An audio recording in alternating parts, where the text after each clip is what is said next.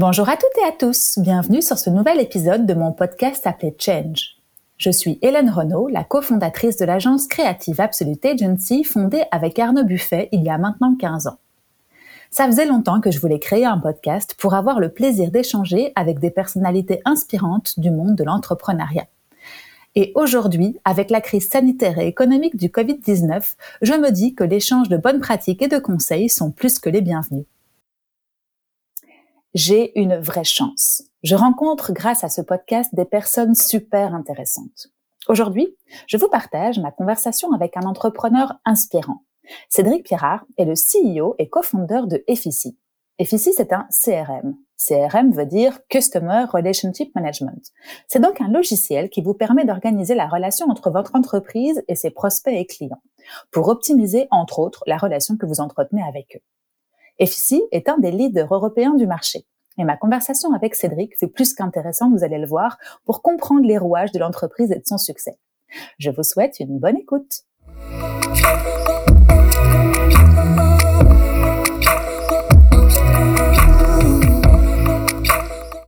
Salut Cédric. Bonjour Hélène. Comment vas-tu? Très bien, merci. Eh ben, écoute, je suis super contente d'être là aujourd'hui avec toi et merci de me recevoir dans vos bureaux. Alors, on est en banlieue bruxelloise, à Kreinem, dans les bureaux d'Effici.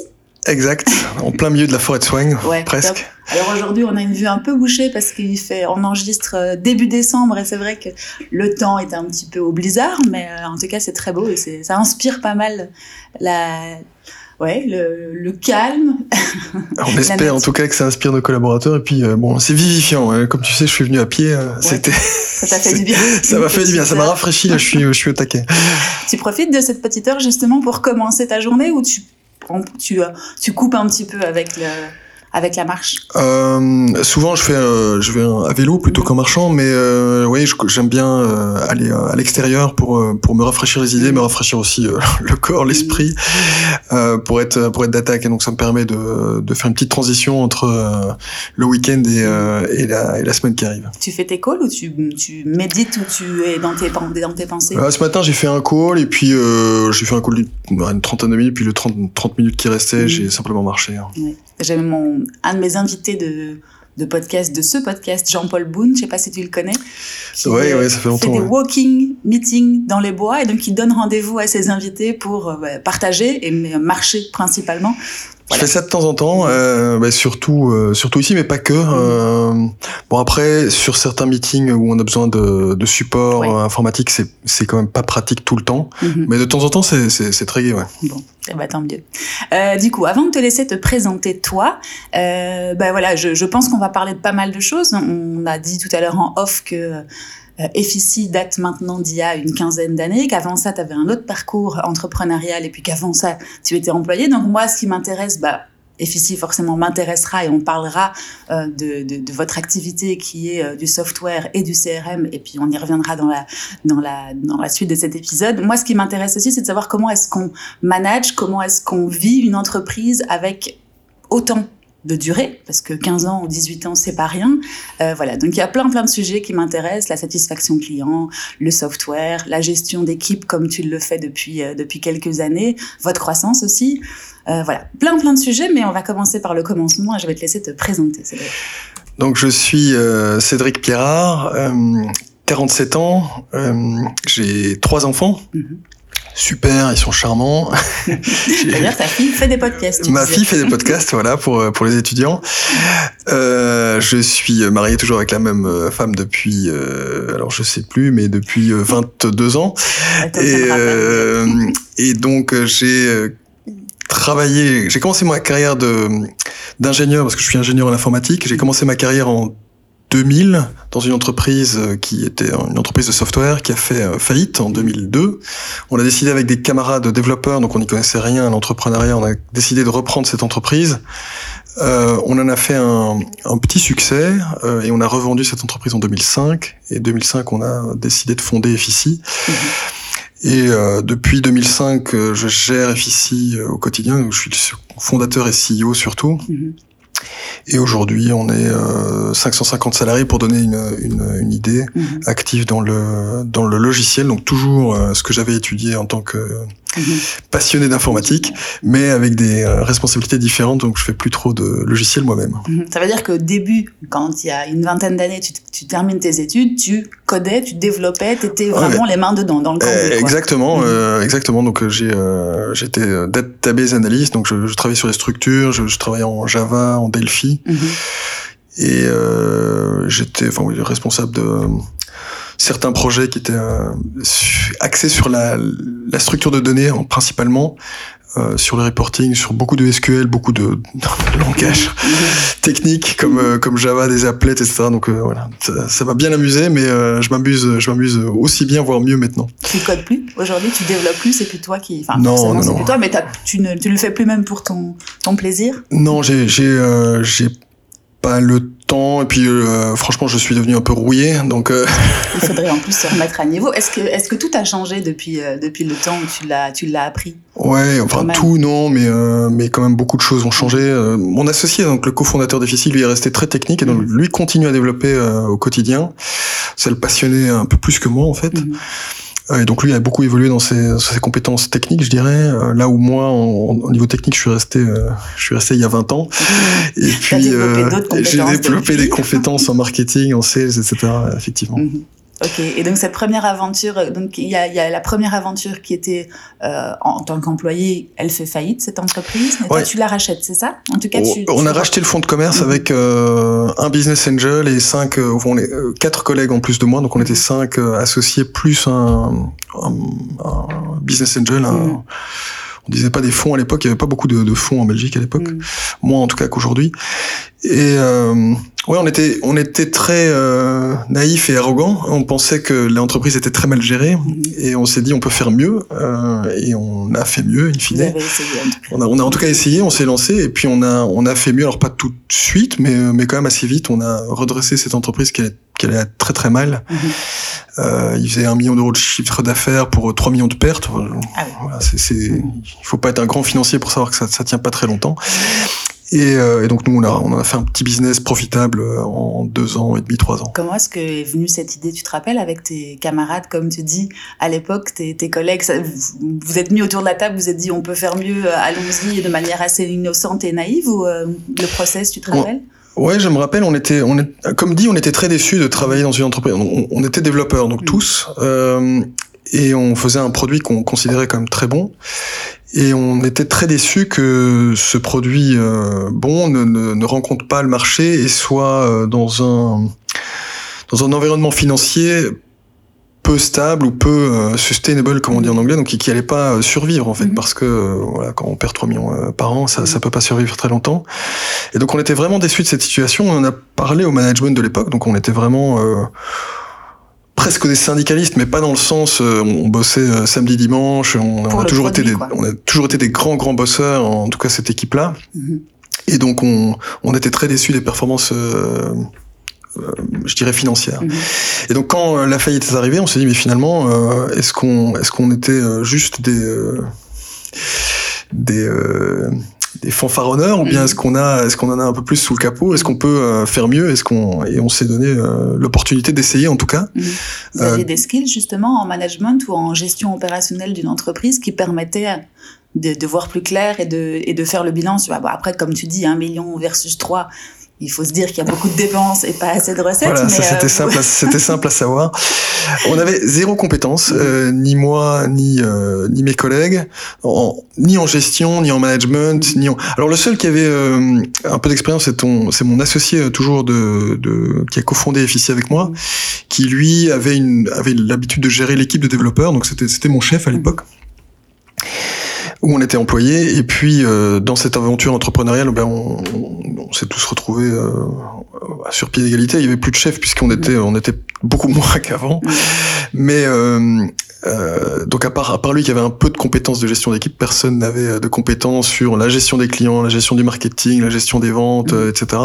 Donc on a vraiment appris tout sur euh, sur le tas, je dirais, mmh. euh, avec certaines bonnes surprises, certaines surprises un peu plus mauvaises, mais voilà, en, en, trois ans, on a quand même réussi à, à faire une belle une belle entreprise quand même, malgré qu'elle était plus petite que ce qu'on a aujourd'hui, évidemment, mais c'était en trois ans hein, une belle réussite. Et vous faisiez quoi comme, quoi Alors moi, ce que j'ai fait, euh, j'ai fait, je suis passé par toutes les couleurs de l'arc-en-ciel, comme on dit. J'ai commencé par faire euh, du support client, ce que mmh. j'avais, ce que j'avais pas fait. Hein, donc j'étais vraiment développeur R&D avant, et donc j'ai commencé à faire du support client. Donc j'ai appris euh, à parler aux clients, j'ai appris des, des, langues. Donc j'étais, j'avais un niveau très francophone en, en, néerlandais. Donc maintenant, je suis parfait bilingue. donc notamment grâce à cette période-là. Puis je suis passé en gestion de projet, donc comment implémenter notre logiciel ou notre solution chez des clients, etc. Et puis assez vite, je me suis tourné vers la vente, où euh, j'ai, je me suis concentré de plus en plus sur la sur la vente. Et au bout de deux ans, deux ans et demi dans cette entreprise, je suis devenu le, le directeur général. Bon, c'était c'était une petite boîte, hein, on était 10-15 personnes. Mmh. Et donc j'étais le, le CEO parce que voilà j'étais j'étais la personne qui, qui avait le sans doute le plus de drive pour faire la, la fonction à l'époque. Et puis aussi, j'avais une vision de, de, tous les métiers de, de l'entreprise. J'avais fait la, la R&D dans, dans ma vie d'employé précédente. J'avais fait du support, j'avais fait des projets, j'avais fait des ventes.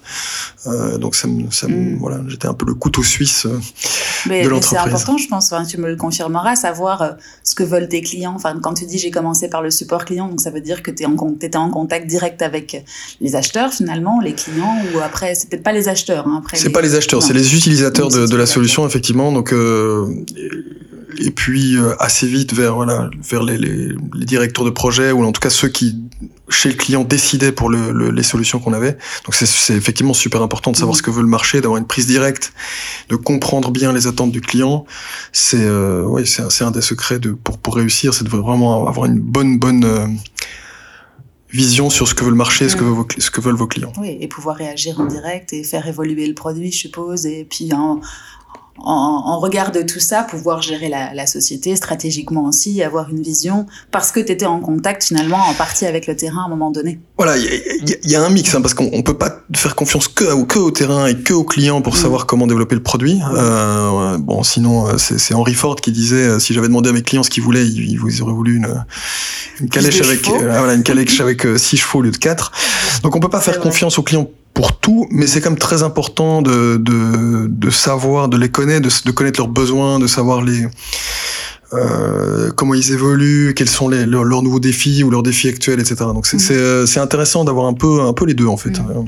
J'ai une vision plus stratégique sur euh, qu'est-ce qu'on peut proposer dans les 5 ans ou 10 ans à venir, parce que c'est rare que les clients euh, se projettent euh, assez mmh. loin, euh, mais également d'avoir une prise directe sur qu'est-ce qui manque aujourd'hui, qu'est-ce qui, qu'est-ce qui fait mal aujourd'hui aux clients. C'était une solution aussi, un, CRM à l'époque, ou c'était pas du tout Alors c'était un logiciel, euh, oui, c'était un, petit euh, CRM, un logiciel, on appelait ça collaboratif, euh, mais nous on avait remarqué ça en, en, CRM. Bon, le CRM c'est très vaste mhm. comme comme vocable, hein, c'est Customer Relationship Management. Il y a beaucoup beaucoup de, de logiciels qui sont actifs dans ce mhm. dans ce marché-là, mais c'était c'était proche effectivement, mhm. sans être exactement la même chose. D'accord. Mais c'est vrai qu'on reviendra après au CRM. est ce que c'est exactement, parce que c'est des acronymes et on y met mmh. beaucoup, comme tu dis. J'aimerais bien avoir ton, euh, euh ta définition des, des, acronymes.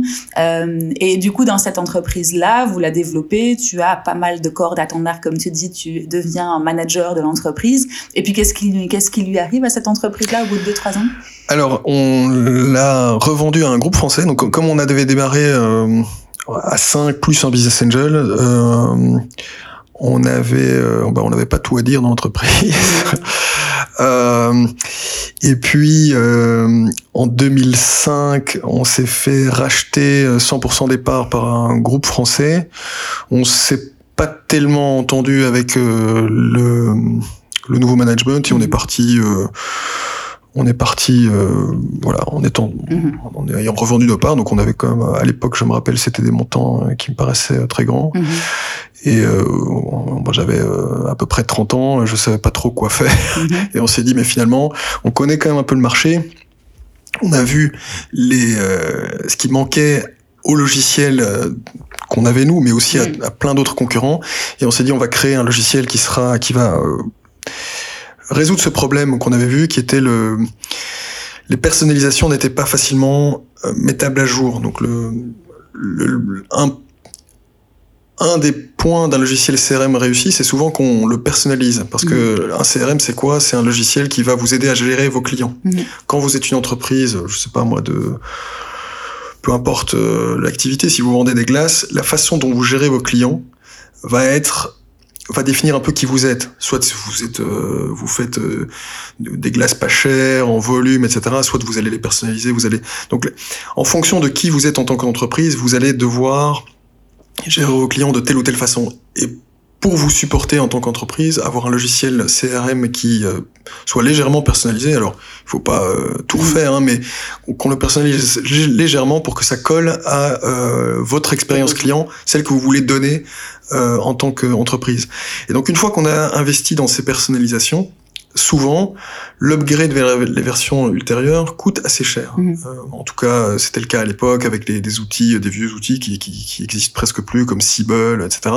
Et donc nous on s'est dit, on va résoudre ça et on veut vraiment euh, que cet upgrade, un, que ce soit possible de personnaliser l'expérience client pour votre entreprise, mais aussi que cette personnalisation soit pérenne et, euh, et que euh, ça, ça, soit toujours avec les dernières versions, les plus modernes, etc. etc. Mhm. Ça, c'est le point de départ euh, qui nous a fait fonder euh, Donc vous n'êtes pas dit on va repartir d'une feuille blanche et on va faire totalement autre chose parce que on a une large palette avec nos, nos compétences. Vous êtes dit on va upgrader finalement, euh, la, enfin upgrader ou en tout cas améliorer, aller plus loin et euh, repartir de ce qu'on faisait avant pour amener un produit encore plus efficient sur le marché. Voilà, on est, on est, au niveau technique, on est reparti d'une feuille blanche, mais c'est vrai qu'on on n'est pas reparti d'une feuille blanche en, en, termes de connaissance du marché, euh, know-how, etc. Là, on est reparti bah, de ce qu'on mhm. connaissait, de ce qu'on, savait faire. Ouais, ouais, ouais, mais c'est intéressant aussi parce que c'est vrai qu'on on, on, aurait tendance à se dire, allez, je tourne une page, justement, je vais en écrire une nouvelle, mais là, il y a eu euh, l'intelligence peut-être de, de partir de quelque chose de connu et de alors c'était, je sais pas si c'est euh, si c'est de l'intelligence, mais en tout cas, on avait euh, on n'avait pas encore fait le tour de, du marché. C'est vrai que on a bon maintenant ça fait ça fait 15 ans, un peu plus que 15 ans que je suis dans, dans le marché, dans le secteur, etc. Je, je, je pense que si jamais je j'arrêtais cette entreprise-ci, peut-être que j'aurais envie de changer de secteur en me disant tiens j'ai envie de voir autre chose. À l'époque, après trois ans d'aventure entrepreneuriale, on mhm. n'avait pas du tout cette cette cette euh, impression-là. Après, c'est aussi un secteur qui est très euh, changeant. Mhm. Et ça, c'est aussi très gai. C'est pour ça que même aujourd'hui, si, si je changeais d'activité, je pense que je resterais dans ce monde-ci parce que mhm. c'est tellement vaste, tellement varié. Euh, et puis voilà, il y a, y a, beaucoup de choses encore à découvrir. Donc mhm. c'est pas un secteur où on, on, se lasse. En tout cas, c'est pas l'impression que j'ai aujourd'hui. Non, c'est ça. C'est tellement le monde est tellement mouvant qu'il faut s'adapter aux besoins de nos clients qui ont eux-mêmes des clients qui évoluent dans tous les sens. Donc euh, c'est euh, chaque jour est, est unique, quoi. Mais c'est ça. Et puis le, la technologie sur laquelle on, on développe, donc on est dans le software B2B. Alors c'est un, une industrie qui est euh, qui est qui évolue très très vite, mm. qui est pas encore ultra mature, et donc ça permet de, de, de voilà de rester éveillé tout le temps, mm. d'avoir des besoin de, de, de, mettre à jour ses compétences, d'améliorer de, les, les, produits, d'avoir des, des, produits complémentaires, de, mhm. fusionner avec des, des entreprises, d'avoir des partenariats, etc., etc. Donc c'est vraiment une, une industrie et un, un secteur euh, passionnant. En fait. Donc tu n'es pas lassé. La question que je me posais après au tout début de notre conversation, tu n'es pas lassé euh, depuis les, les 15 ou euh, c'est 15 ans ou c'est 18 ans? Parce que je dis 15 ou 18. Ouais, fin, 2005, fin 2005, donc c'est plutôt 17. Euh, ouais. De, de l'aventure efficace tu n'es pas lassé parce que tu vois encore les challenges, tu vois encore les, les améliorations et l'adaptabilité qu'on doit avoir par rapport à ce marché. Euh, Mais je, je, suis pas lassé pour deux raisons. C'est un, effectivement, c'est un marché qui, qui est euh, qui est très dynamique. Euh, et deux, l'entreprise grandit aussi très vite. C'est-à-dire qu'on n'a pas, si on était resté 10 personnes depuis 17 ans, je, je pense que mmh je pense que je je serai plus là. Mhm. Euh, maintenant, chaque année, on a euh, en moyenne 40, euh, entre 40 et 50% de croissance. Euh, donc, ça veut dire qu'il faut systématiquement réinventer les process de l'entreprise, euh, changer des structures, restructurer. Donc, c'est ou améliorer. Bon, c'est pas mhm. restructurer comme on l'entend parfois pour pour faire des des coupes dans le mhm. personnel. C'est l'inverse. Ici, on cherche à engager le plus de monde possible.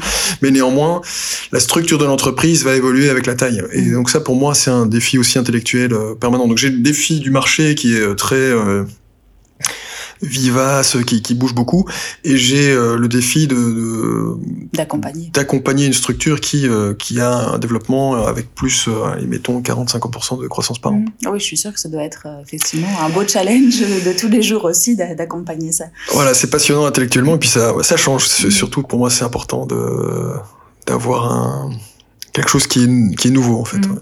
Tu le, tu, tu le voyais comme ça il y a, il y a 17 ans? C'était quelque chose, enfin en tout cas, cette croissance, cette, euh, cette entreprise telle que tu l'as aujourd'hui, c'est quelque chose que tu visualisais?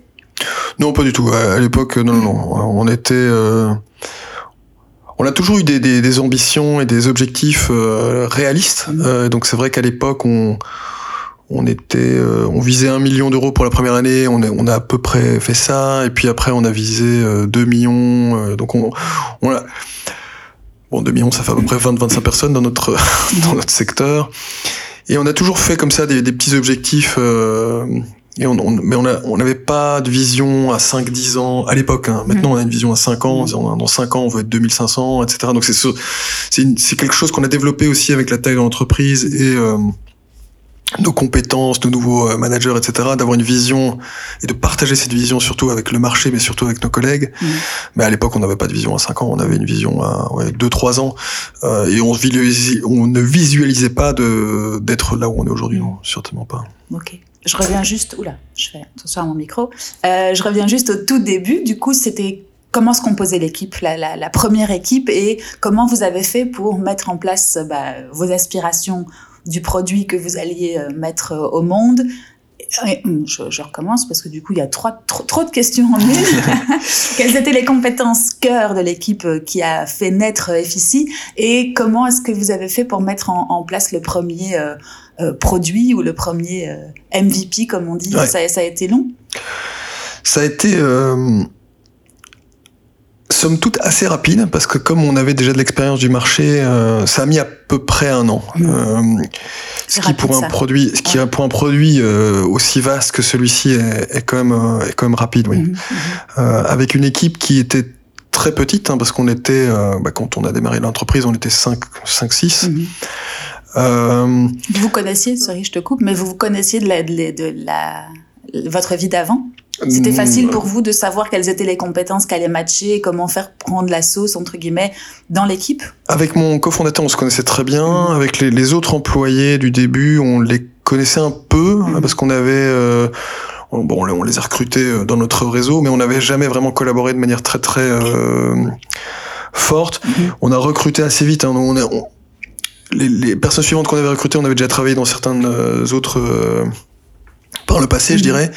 Euh, mais on avait euh, voilà, une, petite équipe. Et donc mhm. c'est vrai que quand on est une petite équipe, tout va plus vite. En mhm. tout cas, si les gens qu'on choisit sont très bons et connaissent bien le marché, etc. Donc on a eu euh, on a eu une, bonne petite équipe pour pour démarrer et pour faire pour faire ce, pour faire naître ce produit euh, qui était qui connaissait bien le marché, qui connaissait bien les clients, les les, euh, les soucis qu'avaient les clients, les problèmes qu'ils avaient et comment, comment les résoudre. Donc, mhm. on a eu. Vous êtes parti de quelle, justement, quelle problématique marchait à l'époque, il, y a, il y a 17 ans? Ce, ce, besoin d'être à la fois très personnalisé et puis, et puis de, de, de, de, permettre des upgrades faciles. C'était mhm. vraiment un problème qu'avaient les entreprises. Hein. Donc, je parlais de, de, concurrents comme Siebel. Mhm. Certaines entreprises payaient par exemple un million d'euros pour personnaliser le logiciel et puis à chaque upgrade ils devaient repayer mettons 700 000 euros. Mhm. Donc c'était énorme. Mhm. Euh, quand on a développé la, la, première version, le MVP, chez nous, euh, bah on, mettons qu'on dépense un million d'euros en personnalisation, ce qui n'arrive jamais chez nous, mais eh ben on aurait payé peut-être euh, 10 000 euros pour pour faire un upgrade. Donc c'était vraiment le, le c'était on passait de 50% et plus de réinvestissement à 1%. Donc c'était vraiment. Euh... Ouais. Et justement, j'allais t'arrêter sur le business model parce qu'aujourd'hui, on connaît tous la, la, la, la formule SaaS, mhm. donc euh, le software as a service qu'on paye au mois le mois, et donc du coup, on n'a pas d'achat à, à faire en une fois, enfin un ouais, premier pas de capex, ouais. Voilà. Euh, ça c'est le cas d'Effici aujourd'hui, si je me trompe pas. Oh depuis le 2005, depuis depuis la naissance okay. de l'entreprise, on voulait faire mhm. ça, euh, on a toujours voulu faire ça. Euh, et en fait, c'est une des raisons pour laquelle on s'était disputé ou c'est pas disputé, où on, on s'est séparé avec euh, l'ancienne entreprise et le nouvel actionnaire, parce que le nouvel actionnaire n'était pas du tout sur le, le, le business SaaS et récurrent. -hmm. il était vraiment, il voulait faire de la licence, etc. Et donc nous on a dit voilà c'est pas notre. Mais c'est ce qui se faisait à l'époque. Si on se, même, moi, nous, par exemple, pour une agence de com, on avait des logiciels qui étaient Adobe et on les a toujours. Aujourd'hui, on les achète en SaaS. Avant, on les payait en une fois ouais. en termes de licence et puis bah, on, les, on les renouvelait tous les ans ou tous les deux ans, je m'en rappelle plus. Mais c'était pas du tout euh, quelque chose de connu ou alors en tout cas pas à mon niveau, peut-être C'était assez, c'était assez euh, novateur, effectivement. Donc on était parmi les, parmi les premiers, euh, en tout cas en, en tout cas en Belgique, en, en Europe, on était surtout belge à l'époque, mais. Mmh c'est vrai que c'était pas très courant, mhm. mais on était nous SaaS depuis le début mhm. euh, parce que c'était notre, notre, volonté de gérer euh, ça. On, on, voulait aussi s'engager longtemps avec les clients, donc on, on, voyait nos clients comme des partenaires de très long terme et faire un coup de vendre, je sais pas, pour un million de licences et puis plus jamais les voir ou, pendant pendant plusieurs années. C'était pas notre c'était pas notre façon de faire. On a, on a toujours voulu vraiment créer des longues des relations long terme avec eux et donc le business ça c'était business model ça c'était très adapté pour ça. Donc c'était depuis le départ un choix et en tout cas une vision que vous aviez. Oui, ça, ça c'était clair. Et on était effectivement assez moderne et peu. Euh, c'était un peu original à mhm. l'époque, disons, je dirais, mais, mais maintenant voilà, tout le monde, tout le monde, enfin tout le monde, en tout cas la majeure partie des entreprises le font. Euh, et c'est sans doute tant mieux. Mhm. Mhm. Donc je reviens justement à, à, ce développement, à ce, cette période de un an pendant laquelle vous travaillez et vous mettez au point ce, ce, ce MVP. Euh, Peut-être on peut juste faire une petite pause sur le CRM pour ceux qui ne savent pas du tout, parce qu'on parle, on est dans un monde B2B, peut-être qu'il y a d'autres personnes qui nous écoutent et qui ont peut-être envie de savoir. Comment est-ce que tu le définirais toi? C'est l'operating system d'une entreprise vis-à-vis de ses clients? Qu'est-ce que, comment est-ce que tu, comment est-ce que tu fais le pitch? Alors c'est un, un, CRM, c'est un Customer euh, relationship Management, donc c'est un système qui euh, permet de gérer ses clients. Alors pour moi, toute entreprise a un CRM, hein, ça peut être un, un papier, un livre avec tous les noms des clients, et etc. Ou ça peut être un Excel, ou ça peut être euh, quelque chose en bricolé dans Outlook, mhm. ou ça peut être un système professionnel tel mhm. qu'Effici. Mhm. Et donc c'est c'est vraiment un système qui va permettre de, à une entreprise de gérer les interactions avec ses clients. Et au plus vous avez un système sophistiqué, moderne euh, comme Effici, au plus vous allez pouvoir donner un meilleur service à vos clients, ou pouvoir avec une équipe euh, de taille identique aller gérer et manager plusieurs euh, plusieurs clients. Vous allez simplement améliorer la productivité de vos euh, employés, tous ceux qui ont euh, qui gèrent des clients, puisqu'ils auront un accès plus facile à l'historique, à ou à la prise de notes, etc., etc. Mhm. Dans notre jargon à nous, marketing, on a ce tunnel de vente voilà, qu'on représente comme un entonnoir pour avoir une, une métaphore. Et euh, on a ce framework AARRR, je ne sais pas si tu le connais, c'est acquisition, activation, euh, referral, euh, retention avant referral et revenu. Et donc en gros, si je prends ce tunnel de vente dans lequel un, au point euh, zéro, on va dire, c'est quelqu'un qui ne te connaît pas, et au point 10, pour mettre une échelle, c'est quelqu'un qui va te recommander à quelqu'un d'autre, que ce soit en B2B ou en B2C, en fait, ton, ta solution, FIC, en fait, permet euh, aux, personnes qui font la vente, donc aux sales, au management ou à l'équipe marketing, de pouvoir suivre euh, son prospect du moment où il est prospect jusqu'au moment où il est client, et bien plus, parce que l'objectif, c'est effectivement de faire, du, faire de la recommandation pour euh, obtenir d'autres clients. C'est à peu près ça? Eh, Exactement. Donc c'est vraiment de, de, de la première touch où on connaît pas encore le prospect, on sait qu'il est venu sur la, la, page du site web par exemple et on sait pas qui il est, etc. Mhm. Euh, et puis on, on, va construire la relation, on va peut-être lui envoyer des, des informations parce qu'il se demande plus euh, tel ou tel renseignement sur, voilà, je parlais des glaces, mhm. c'est un exemple un peu simple, mais, oh, mais, pourquoi les, pas. Les simples comme les compliqués marchent. Hein. Euh, exactement. Donc et puis suivre jusqu'à ce que ce soit qui devienne un client. Qui deviennent un, un client euh, récurrent et puis et puis une recommandation euh, effectivement. Mmh. et d'avoir ce cette cette euh, ouais cette gestion qui sera beaucoup plus automatisée beaucoup plus performante en fait que si vous faites tout ça à la main. Parce mmh. que voilà vu le nombre d'informations vu la, la, le volume la volumétrie des informations actuelles c'est presque impossible de faire les choses comme comme dans les années 50 à la main etc il y a, il y a, plus vraiment si votre entreprise n'est pas équipée d'un système performant comme le comme le nôtre mmh il faut quand même, il faut quand même y réfléchir parce que c'est, euh, ça, ça, va devenir indispensable. Mhm. Oui, c'est un gain de temps, une, un gain de productivité.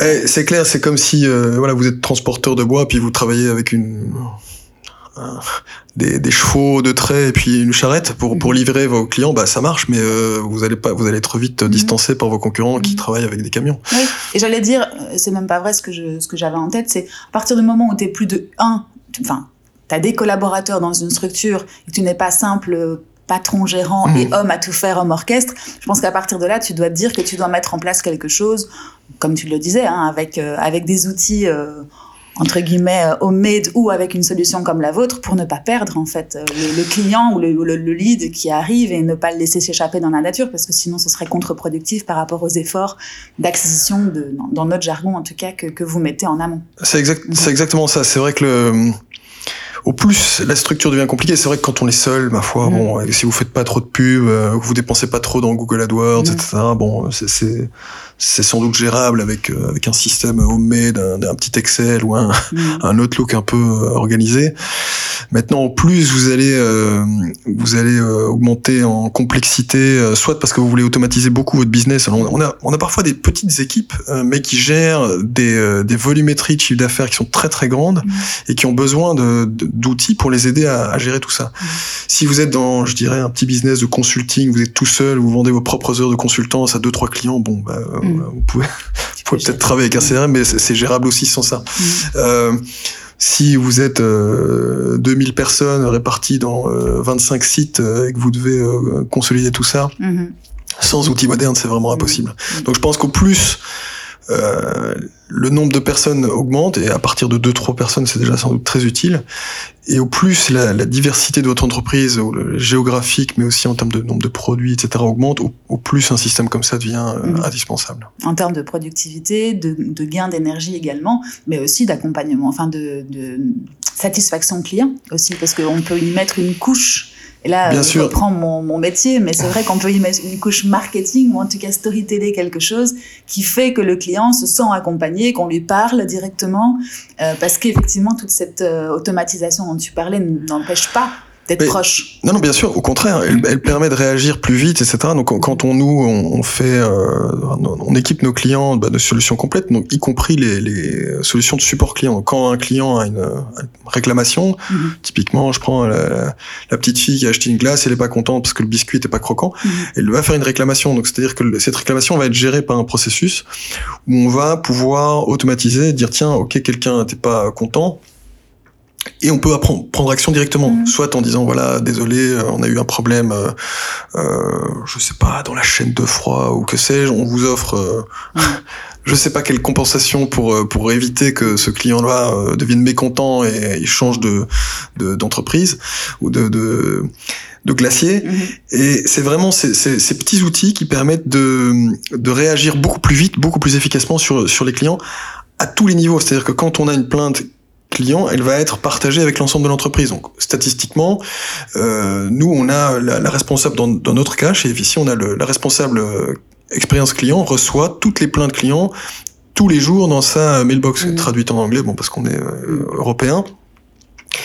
Mais ça veut dire que sur chaque une de ces euh, plaintes, on peut réagir et euh, soit de corriger les processus en interne qui ont peut-être pas bien fonctionné ou qui, qui n'étaient pas à même de, de gérer euh, ce cas précis, ou euh, si on a fait une erreur, que le process est bon, mais bon, parfois on fait des erreurs, euh, de pouvoir compenser le client et de pouvoir lui continuer à avoir une, bonne mhm. satisfaction de sa part. Mhm. C'est vraiment, moi je le vois aussi comme l'explorateur de enfin en tout cas les collaborateurs au sens large. Alors après je sais pas, tu me diras dans une entreprise si tous les collaborateurs ont, ont ont accès à ce CRM ou si c'est juste une partie euh, en fonction des, des, des expertises de chacun. Mais c'est aussi une façon pour moi de voir ce qui se passe avec ton produit, de pouvoir mieux interagir avec le produit. Et comme tu disais au début de ton expérience euh, entrepreneuriale, tu étais au contact direct, ben c'est de pouvoir savoir ce qui se passe et sentir le, le, le produit ou le service, peu importe, euh, vis-à-vis de son consommateur, en fait, d'avoir vraiment un retour aussi à, à, un certain point du CRM, hein, mais...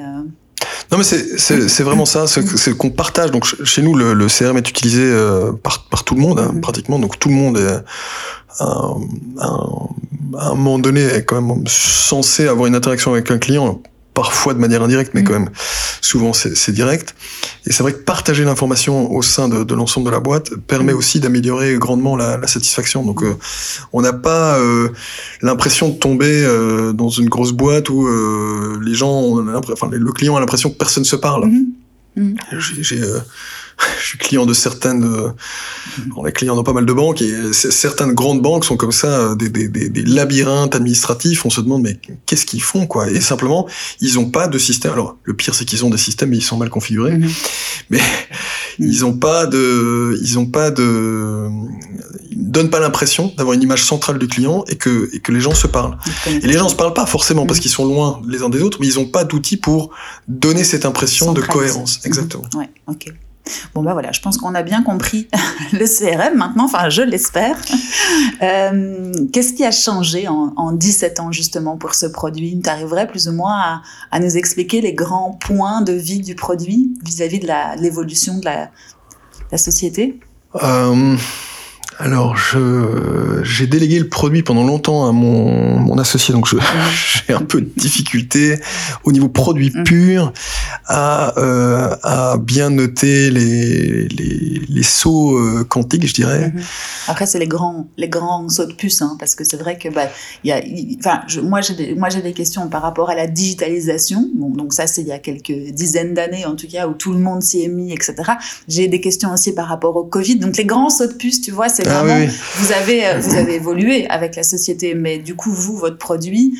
Euh, mais nous on a toujours été bah, un produit web, donc SaaS, donc on a on a on a eu, si on prend quelques grandes étapes, on a, on a une, une étape qui était le, la gestion documentaire qu'on a intégré complètement dans, dans l'outil. Mhm. Ça, c'était une première étape. On a une autre étape qui était le, le design responsive, donc pour être compatible sur les appareils mobiles, euh, qui est arrivé en 2000. 2014. ouais, dire 15, mais en 2014, c'était la première version chez nous. Mhm. Et puis, euh, et puis maintenant, on passe sur le, le, le, saut euh, quantique ou le saut de puce qu'on fait. Euh, enfin, saut de puce, si mhm. mon CTO m'entendait hier, je dirais que c'est quand même un gros saut de puce.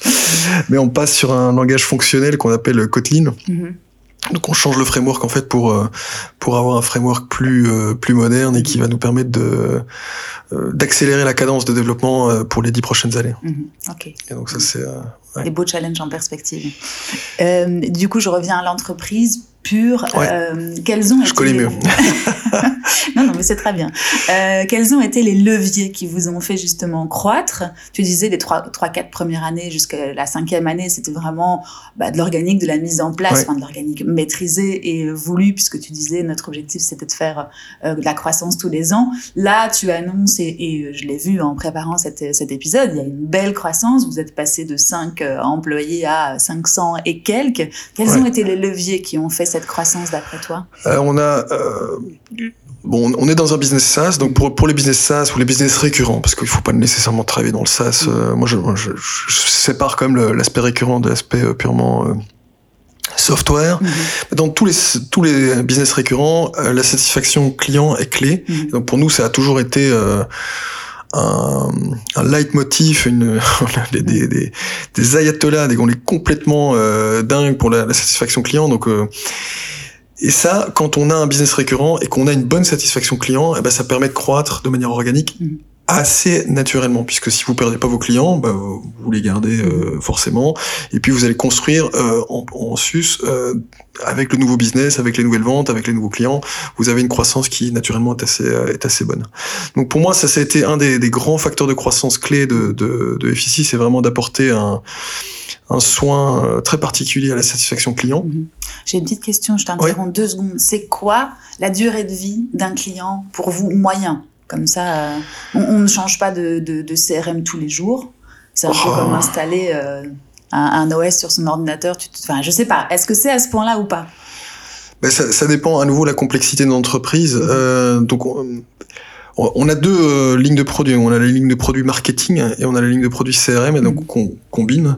Et c'est vrai que la, la, durée de vie des clients marketing est plus réduite mm. que la partie CRM, puisque la partie CRM, une fois qu'on a installé un CRM et qu'on est une entreprise complexe, c'est-à-dire qu'on est, si on a une entreprise, euh, disons de plus de 100 collaborateurs sur plusieurs pays, mm. changer de CRM, ça devient vraiment très compliqué. Donc là, la, la, la durée de vie de, de, ce type de produit est au-delà de 5 ans. -hmm. Et quand les clients partent, c'est soit parce qu'ils ils font faillite, soit parce qu'ils sont rachetés ou qu'ils mmh. rachètent eux-mêmes une entreprise qui a une autre solution. Et donc là, il y a toujours un choix. Alors, soit c'est nous qui gagnons, soit c'est le, mmh. le, confrère. Mmh. Mais a priori, euh, dans les dans les grandes entreprises, sauf ces cas-là, on a on a vraiment des durées de vie très très très importantes. Donc à partir du moment où tu les fidélises, comme tu le dis, par la, la satisfaction client entre autres, euh, tu as déjà une croissance qui est euh, sereine. Voilà, exactement. On a une bonne base pour pour croître. Et donc en, en plus de ça, on a on a d'autres euh, lignes produits comme le marketing, donc vraiment le marketing automation, qui sont des qui ont des durées de vie légèrement plus réduites parce que Bon, le marketing change plus vite, c'est encore mm. un, marché qui est plus dynamique, encore un peu moins mature que, que le CRM, et qui, euh, qui amène plusieurs changements. Donc là, je mm. dirais la durée de vie peut-être, euh, oh, je, veux pas dire de bêtises, mais entre 3 et 5 sans doute. Mhm. Euh, ce qui est déjà pas mal. Ce qui est déjà pas mal, oui, tout à fait. Mhm. ça reste du B2B, hein, donc les, gens changent pas, changent pas d'entreprise, de, de solution tous les tous les 15 jours quand même. Euh, mais donc ça c'est, je dirais, on a on a on a de bons produits, on fait un, on apporte un soin particulier à la satisfaction client et euh, bien sûr, on, investit en marketing et en vente pour pour amener du, du nouveau business. Mhm. En plus de ça, on a une croissance, euh, une stratégie de croissance qui est mixte et qui va apporter de la croissance par acquisition. C'est-à-dire que le marché aujourd'hui est très fragmenté, peu mature, mhm. hein, comme je l'ai dit. Mhm. On a des concurrents euh, dans toute l'Europe, des concurrents de 10, 20 personnes jusque 2, 300, 400, voire 500 personnes comme nous. Euh, et on se dit que c'est un peu dommage parce que quand on regarde ce marché, il est séparé entre le top 10 mondial qui a grosso modo 47% du marché, mhm. qui sont presque tous américains. Il n'y a pas d'Européens dans, dans ce, dans ce marché-là, si on accepte SAP, mais qui, qui est vraiment euh, focalisé sur le grand, les, grands comptes. Mhm. Donc nous, on, est, euh, on trouve ça dommage et on veut vraiment créer le leader européen en conservant notre croissance organique d'une part, mais aussi en s'alliant en, achetant, en mhm. fusionnant avec des, des, confrères qui sont ce qu'on appelle les champions locaux, le champion local allemand, le champion local italien, le champion local espagnol, etc. Et de façon à vraiment euh, faire euh, émerger le leader européen qui aura une crédibilité géographique évidente, mais aussi qui aura euh, un nombre suffisant de développeurs. Aujourd'hui, on est 130, 140 développeurs de la solution corps, on aimerait bien doubler ce nombre et arriver à 200-300 personnes en, en R&D. D'accord. Ok, donc il y a effectivement une stratégie qui est en marche pour devenir le leader européen, exact, si ce n'est pas déjà fait. On est sans doute dans le top 3, ouais, mais ça dépend comment on calcule, mais on est, on est déjà effectivement dans, les, dans, les, dans le top 3 en, en Europe, mais on n'est pas satisfait parce qu'on veut vraiment euh, être euh, prendre 5% de, de part du marché de ce qu'on appelle les indépendants en Europe. Mhm. donc là, il faut grandir encore, euh, il nous faut encore faire x4 dans les, dans les 4-5 ans à, venir. Mm challenge. Et du coup, par rapport à ces gros américains, ces gros concurrents mhm. américains dont tu parlais, euh, vous visez peut-être euh, une autre cible, vous vous intéressez au, au, enfin, comme, comme on le disait, à partir de deux, je pense que ça vaut le coup d'installer un, CRM comme le vôtre.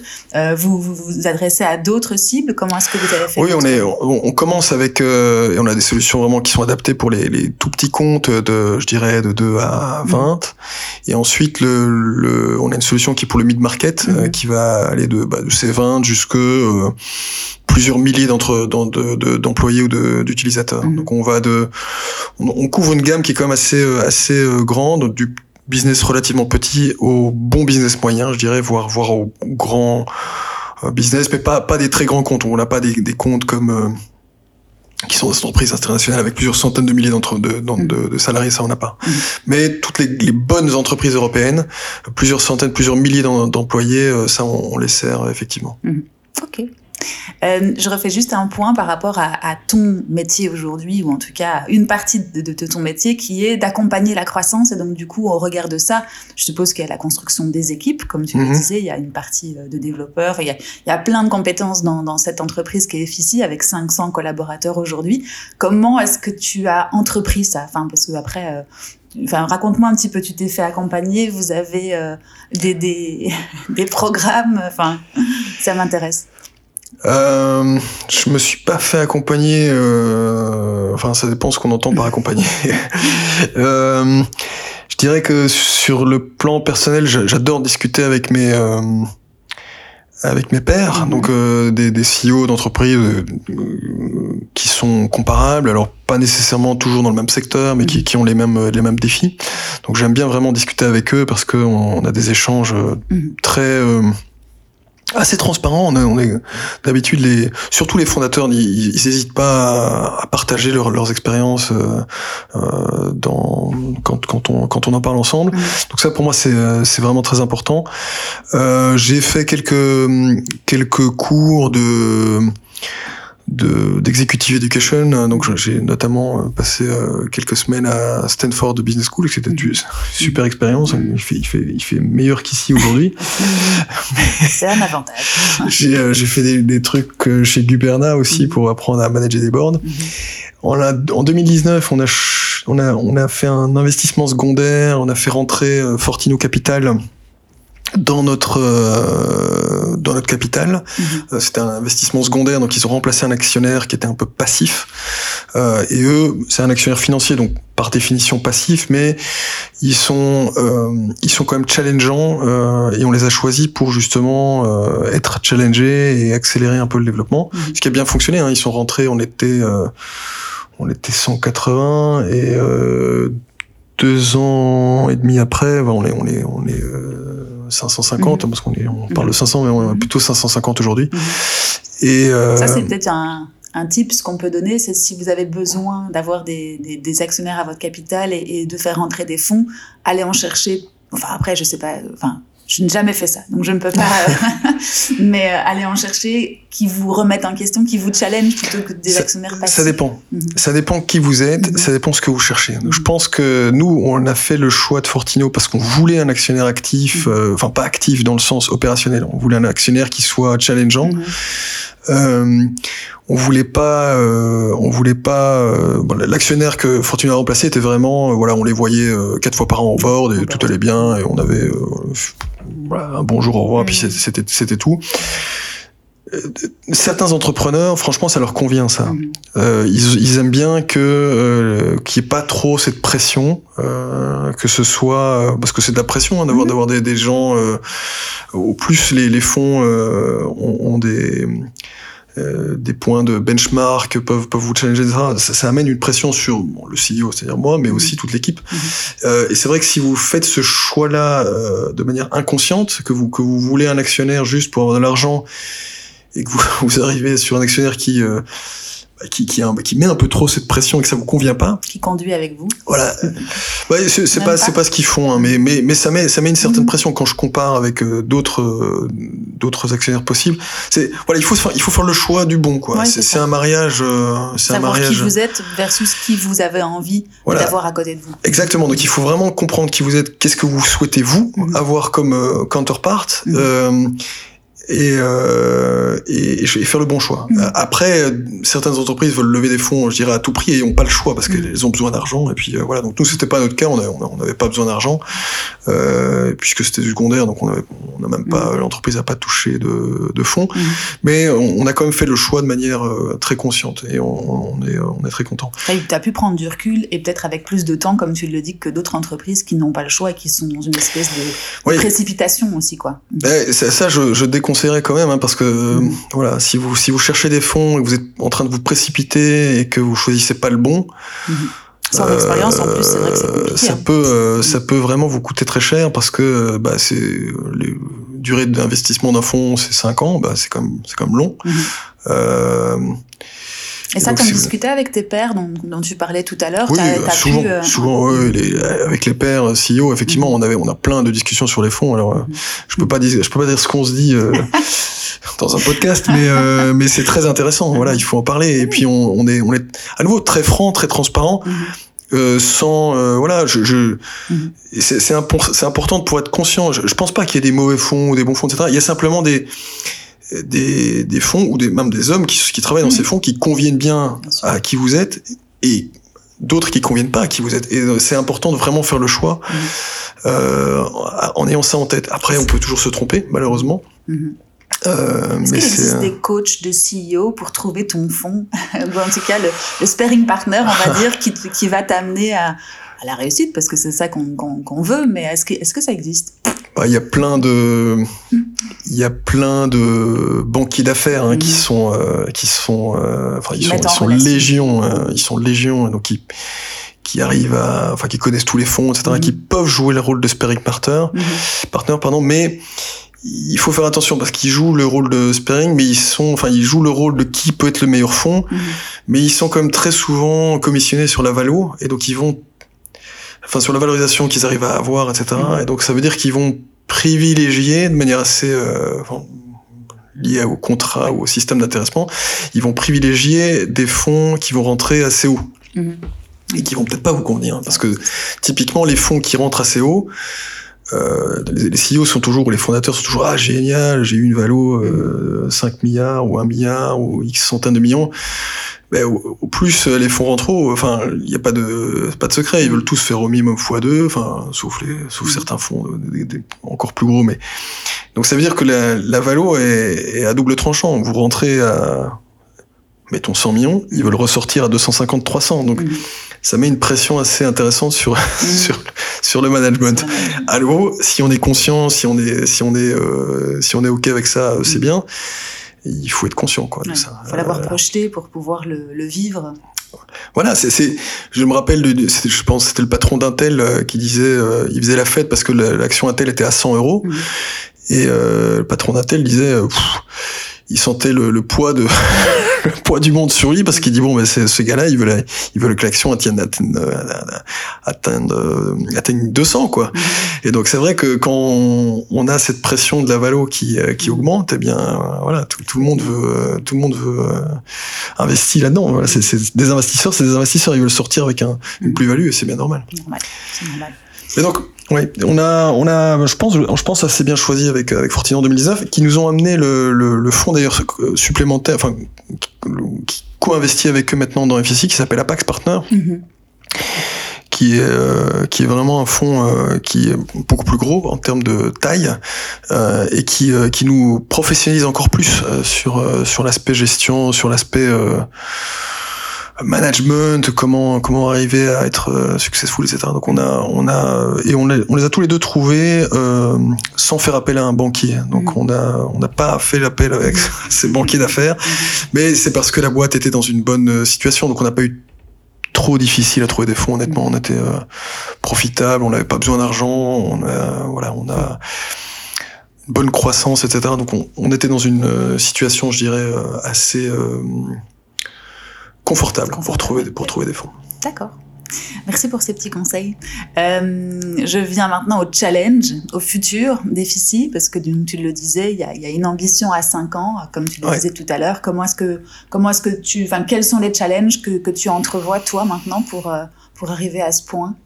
Donc on, on doit euh, on doit vraiment rendre l'entreprise encore plus scalable, c'est-à-dire qu'on doit avoir euh, des, des équipes qui soient qui soient prêtes à, à quadruplé de taille. Mhm. Euh, donc ça, c'est des choses sur lesquelles on travaille beaucoup avec euh, avec le conseil d'administration, mais avec euh, avec l'équipe de management mhm. aussi. Vraiment s'assurer qu'on soit euh, bon, oui, comme on dit, scalable en anglais, mhm. avec un niveau de qualité qui reste le même, avec euh, les bons process, etc. Après, on sait aussi que on a beau se dire qu'on est scalable aujourd'hui, euh, dans un an, bah, euh, on est flûte, on a oublié ça, ça, ça, ça, mhm. donc il faudra, il faudra continuellement se remettre en question, continuellement évoluer, et ça, c'est ce qu'on fait depuis depuis 17 ans. Donc c'est ça. Je dirais que le le, le projet de fond qui est de d'adapter l'entreprise à, à, à, ses ambitions dans 4-5 ans n'a pas changé depuis mmh. le premier jour. Ce qui a changé, c'est l'échelle. Et c'est vrai qu'on pilote pas une entreprise de 550 personnes comme euh, quand on était 10. Mhm. Bah, c'était facile de faire du pivot, de, de changer un processus. Euh, c'était 3, euh, 3 secondes de discussion et, et on mettait ça dans un email quand on, mhm. quand, on le faisait. et puis c'était fini. Voilà, exactement. Donc c'était, c'était, c'était plus manœuvrable, en tout cas plus facile à manœuvrer, mais on allait, on allait pas, voilà, on n'avait pas la puissance de feu qu'on a maintenant. Mais non, on a 100, 120 commerciaux. Alors, on met un peu plus de temps à les aligner, mais une fois qu'ils sont alignés, euh, ça, ça, ça, apporte euh, beaucoup plus de, business que, que dans le temps. Mhm. Comment est-ce qu'on vit ça euh, personnellement, à ton niveau, justement, cette, ce changement constant ça, ça, demande beaucoup de remise en question, beaucoup d'adaptabilité? Oui, ça demande, ça demande de la remise en question, beaucoup d'adaptabilité. Je pense que, je pense que c'est, ouais, c'est vraiment clé. En tout cas, dans, dans, dans mon cas et dans le cas des ça a été euh, une des, ouais, des, des, des, clés de, de, du succès jusqu'à présent.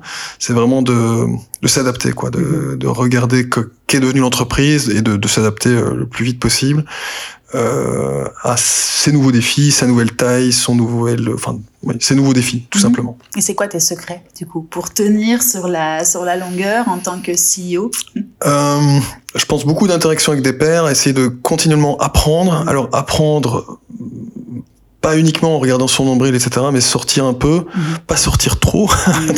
c'est euh, un bon euh, ratio. un bon ratio. Dire voilà, il faut être dehors, mais il faut aussi être dedans. Et puis donc il faut, euh, il faut un bon, il faut un bon ratio. Donc moi, je, fais, je, continue à faire beaucoup d'interactions avec des pairs. Mhm. Je pense que je vais refaire une exec education l'année prochaine sans doute. Ça, ça t'apporte une certaine forme de retraite? De te sortir de ton enfin, opérationnel. Euh, après, euh, en tant que CEO, on sait qu'on a besoin d'avoir plusieurs strates à, notre, à notre travail, mais ça t'apporte justement cette, cette, prise de recul nécessaire et de discussion mais ça, ça, apporte une certaine prise de recul en se disant tiens on fait euh, trois semaines ou deux semaines on, on mm-hmm. prend un peu de hauteur on a aussi beaucoup de pairs parce que tous ceux qui sont dans ces programmes sont euh, dans des situations similaires, alors pas, pas nécessairement exactement la même, mais peu importe. Euh, ça apporte beaucoup aussi. Et puis avoir un petit refresh sur euh, comment euh, voilà faire du mmh. le LBO, les machins, enfin d'avoir des Ouais, des petits cours théoriques de, de temps en temps. Là, il faut pas le faire chaque année, mais euh, de temps en temps, ça, ça permet de, ça de, ouais, ça apporte, ça apporte beaucoup et de, de réfléchir sur l'ensemble du business en disant tiens, ok, où est-ce qu'on est très bon, où est-ce qu'on est un peu moins bon, où est-ce qu'on peut s'améliorer facilement, où est-ce qu'on peut mm. s'améliorer avec un plan plus long terme, etc. Euh, ça, je pense que c'est, euh, c'est des choses que que j'ai utilisées jusqu'à mm. présent pour euh, pour évoluer et que je vais certainement, euh, enfin oui, que je, me vois continuer à, à utiliser. Tu apportes toi-même ton soutien à d'autres entrepreneurs ou d'autres Bien sûr, oui. Mhm. C'est donnant, enfin c'est toujours donnant donnant et c'est c'est pas, euh, c'est toujours donnant donnant, je mhm. crois. Mhm. Euh, donc je je le fais de, de, manière soit très ad hoc, de manière informelle, on fait des calls comme ça. Euh, je suis aussi membre de plusieurs advisory boards. Euh, et je suis membre aussi de deux ou trois conseils d'administration où je, là j'ai un rôle petit peu plus, euh, euh, je dirais, euh, bon, officiel dans, dans, dans, la gestion des structures. Mais bon, j'ai quand même mon travail principal, donc c'est, ça reste, ça reste de manière. Ouais, je, je, je, sais pas combien de temps par an je, je fais ça, mais ça doit être 5 mm. jours, 10 jours par an, quelque chose comme ça. Et du coup, ben, je vais te, je vais te faire euh, arriver sur une question qui est toujours un peu trop, trop caricaturale, mais les trois conseils que tu donnes ou que tu donnerais à un entrepreneur aujourd'hui qui, on va dire, qui veut se lancer. qui veut se lancer. Sinon, c'est trop large comme question.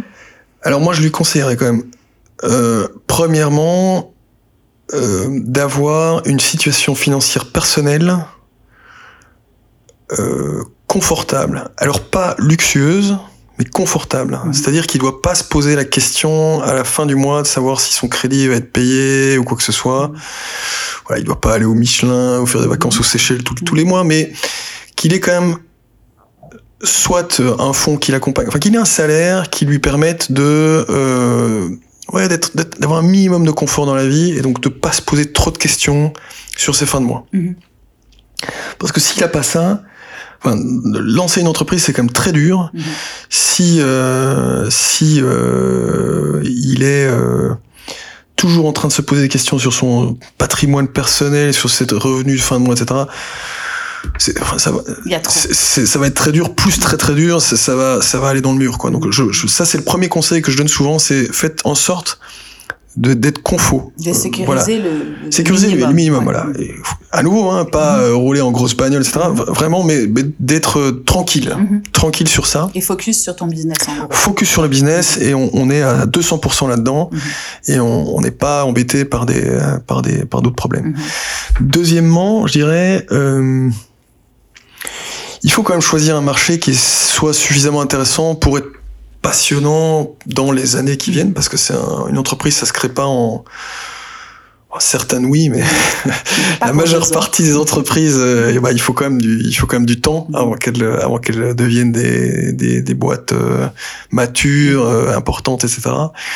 Et donc choisir un, un, secteur dans lequel on va s'embêter après un an, mm c'est pas très bon, quoi, parce que ça veut dire que vous n'allez pas avoir le temps de, de développer l'entreprise, euh, le temps nécessaire, tout simplement. Donc ça, c'est les deux conseils que je donnerais. Et alors le troisième. Si tu n'en as pas de troisième, c'est pas grave, hein, on passe. Euh. Je, je pense que c'est les deux, c'est les deux principaux. Et puis, et puis peut-être un troisième, essayer de, de, de bien s'entourer, euh, et notamment écouter les banquiers. Alors pas mm. écouter les banquiers dans le sens, les banquiers c'est un bon test pour mm. savoir si votre plan est trop farfelu ou juste assez farfelu. Ou, donc les, les banquiers, c'est toujours les, les pires parce qu'ils ont voilà, ils, veulent vous, ils, veulent pas vous prêter d'argent, puis sauf, sauf quand vous avez réussi, donc ce qui, ce qui a mm. moins d'intérêt, on va dire. Mais non, même par contre, d'aller présenter son business plan, son, son projet à un banquier. Mm-hmm. Euh, ça a toujours beaucoup de valeur parce que si les banquiers sont prêts à investir, vous, là, vous avez un blanc-seing de se dire voilà ça, ça, va vraiment ça va vraiment être euh, mm-hmm. euh, super. Après, il faut pas les écouter à 100%, c'est-à-dire que normalement un projet d'entrepreneuriat, les banquiers financent pas. Mm-hmm. Euh, donc, donc il faut pas s'attendre à avoir un oui. Mais c'est intéressant d'avoir déjà euh, d'avoir d'avoir un, un, feedback et ça c'est peut-être le, le, troisième, hein, c'est de s'entourer, d'écouter certains conseillers comme les banques. Enfin pas pas les écouter à 100%, mais en tout cas entendre ce qu'ils ont ce qu'ils ont à dire et entendre ce, là où ils voient des points noirs, etc. Et s'assurer qu'on a bien compris. Et puis euh, et puis s'entourer de gens qui vous disent la vérité et qui qui vous disent quand ça va pas, quand c'est mauvais. Euh, ça c'est très important aussi. Mm. Euh, pas avoir des gens qui qui vous disent euh, c'est super toute la journée. Mm-hmm. Bon, on se rend compte que si on quand on démarre une entreprise, on fait pas tout bien. Donc il faut les gens qui vous disent ça c'est ça c'est pas bon, améliore-toi quoi. Ok, merci pour ces trois conseils. Et ma dernière question, et après je te laisse continuer ta journée. Quelle est ton obsession du moment? Sur quoi est-ce que tu es focus pour l'instant? Mon obsession du moment. Euh... mon obsession du moment. je suis obsédé par plein de trucs. Euh, qu'est-ce qui est le plus... Euh, je dirais euh, d'aligner encore mieux tous les stakeholders. Donc ça c'est mon truc qui me mais bon je parle de ça fait deux trois semaines que j'ai un j'ai décidé qu'on allait améliorer l'alignement, notamment en stratégie de fusion-acquisition. Mhm. Euh, on a, euh, voilà, ça c'est ce qui m'obsède pour l'instant. Mais bon, ça changera dans deux semaines. Oui, chaque, euh, chaque moment a son obsession, mais c'est intéressant de savoir un petit peu ce qui est le, le point d'orgue du, du jour. Cool. Voilà. Eh ben écoute, est-ce qu'on aurait oublié quelque chose? Moi, je sais pas, mais. Euh, Moi, je trouvais qu'on avait fait un tour très complet. Après, on peut rester là des heures, mais euh, il faut à un moment donné faire un, un wrap-up de l'épisode. Donc, je te remercie, Cédric. Merci, Hélène. Euh, si on veut retrouver le, votre solution. .com, effici.com, donc e 2 f i c y.com. Super. Et toi, personnellement, tu es actif euh, sur LinkedIn ou sur un autre réseau social ou... Euh? Sur LinkedIn, je suis actif. Alors, j'ai beaucoup de messages, donc je réagis pas euh, toujours dans la journée, mais je réagis quand même d'habitude aux sollicitations d'entrepreneurs qui ont besoin d'un coup de main ou d'un conseil. C'est comme ça que je t'ai compris. voilà. Tu m'as répondu très très vite. Bon, voilà, c'était c'était le bonjour. parfois, parfois, ça met deux trois jours avant que je réponde. On va dire que la messagerie LinkedIn n'est pas bien faite. On va mettre ça sur le dos de la messagerie Elle est améliorable, elle est améliorable. Parce que quand tu laisses passer quelques jours, alors là, c'est foutu, ça part aux oubliettes. Exactement. Message à LinkedIn. Top, bah écoute, merci en tout cas pour ton temps et ton partage, et puis bah à très bientôt. Merci. Salut. Et voilà, c'est fini pour aujourd'hui. J'espère que cet épisode vous a plu. Si c'est le cas, n'hésitez pas à me mettre 5 étoiles sur les plateformes d'écoute ou à le partager avec vos proches. C'est ce qui m'aide à le faire connaître. À très bientôt.